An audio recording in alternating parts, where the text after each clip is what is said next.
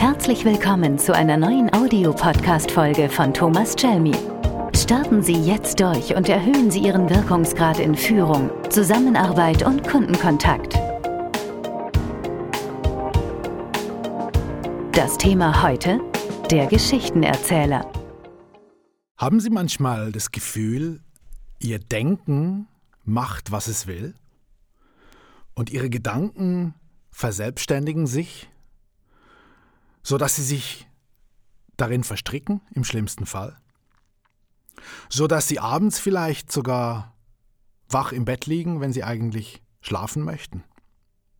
Nun, das ist durchaus normal und Sie können etwas dagegen tun.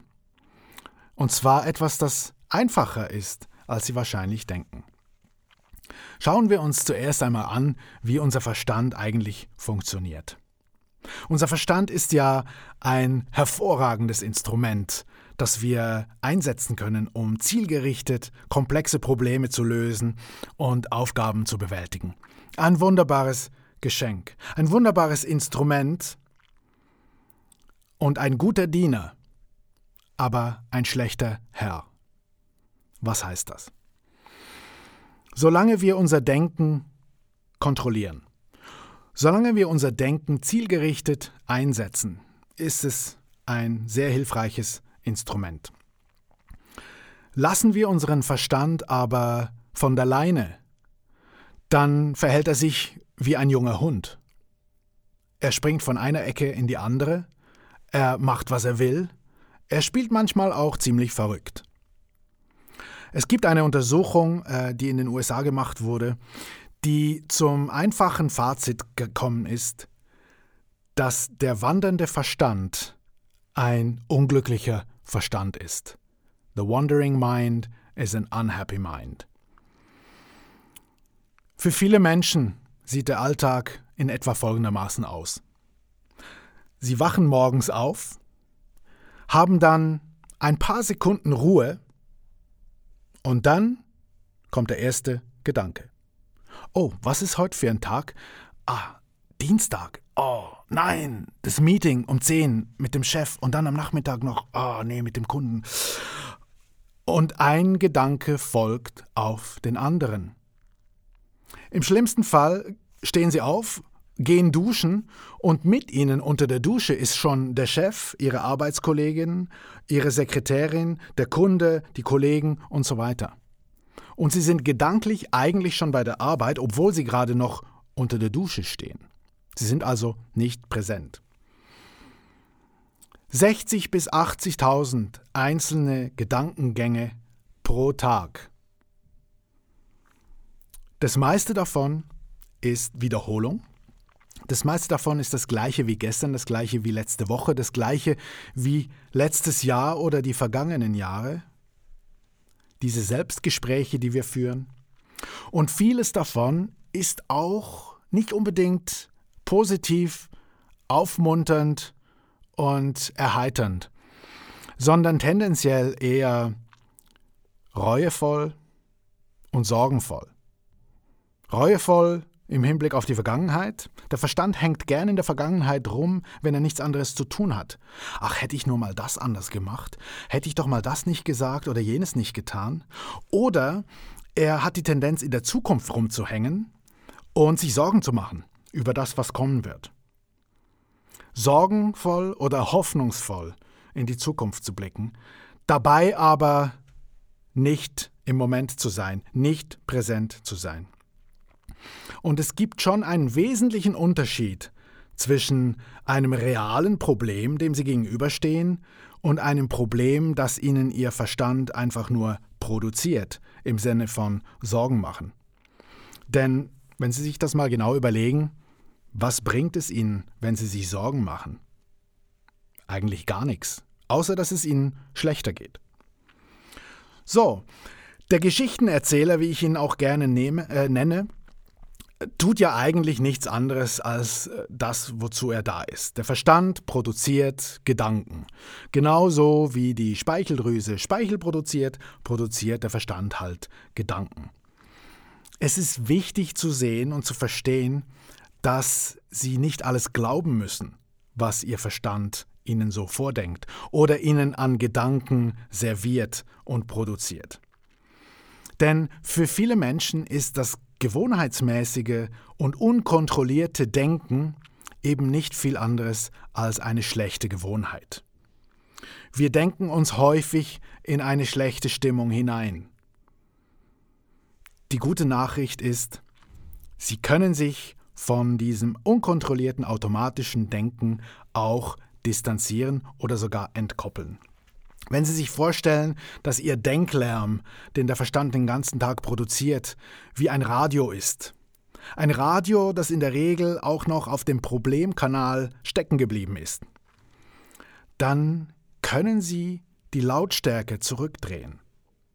Sie können das nicht ganz ausschalten, müssen Sie auch nicht, aber Sie können zumindest die Lautstärke so weit zurückdrehen, dass das einfach nur noch im Hintergrund läuft und Sie nicht jeden Gedanken und jeden Satz, der da rauskommt, äh, wirklich bewusst äh, hören, aufnehmen und damit mitgehen müssen.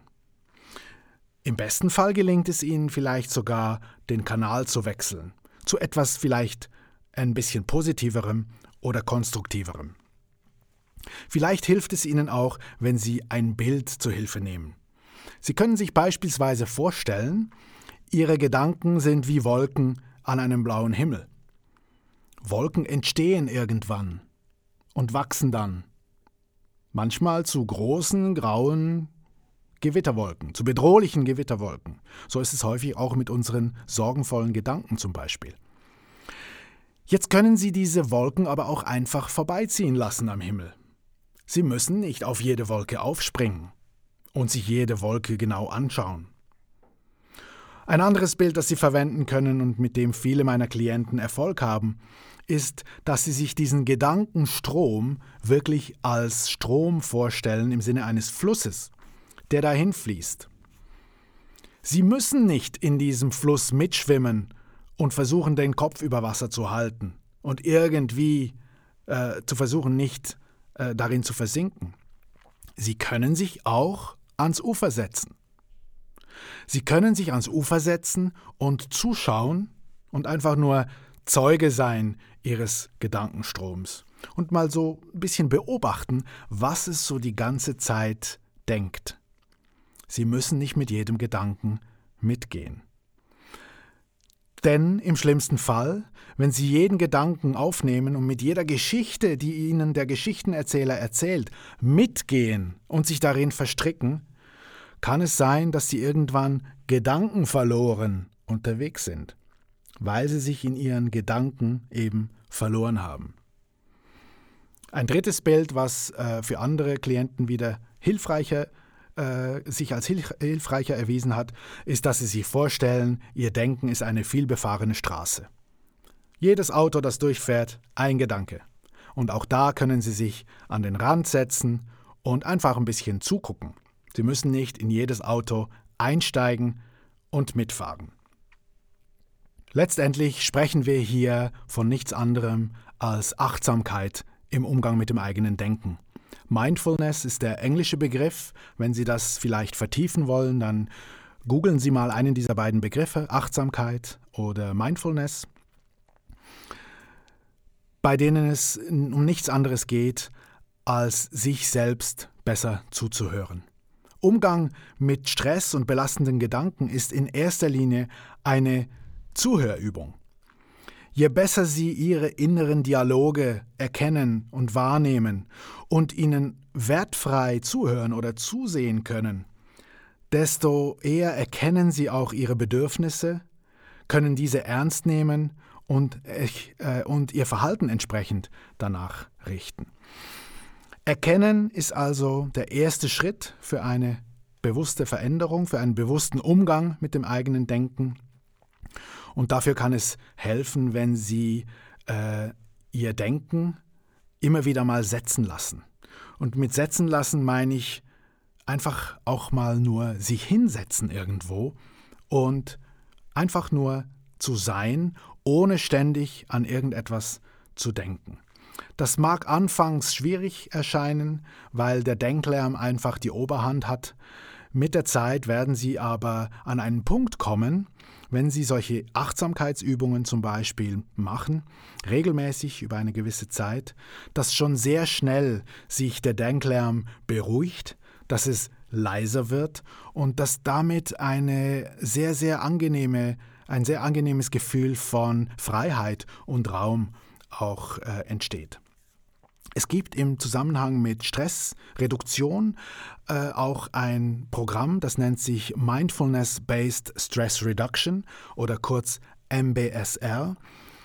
Ein Programm, was in den USA entwickelt wurde von einem Herrn namens John Kabat-Zinn, ein ursprünglicher Molekularbiologe mit Abschluss am MIT, also ein Naturwissenschaftler und nicht irgendein spiritueller Lehrer, der dieses Programm entwickelt hat und das äh, sehr, sehr effektive Ergebnisse, sehr gute Ergebnisse erzielt im Bereich der Stressreduktion. Das ist also vielleicht auch ein Thema, was Sie sich etwas näher anschauen möchten.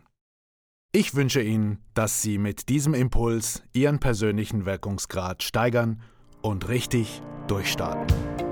Ihr Thomas Jelmy.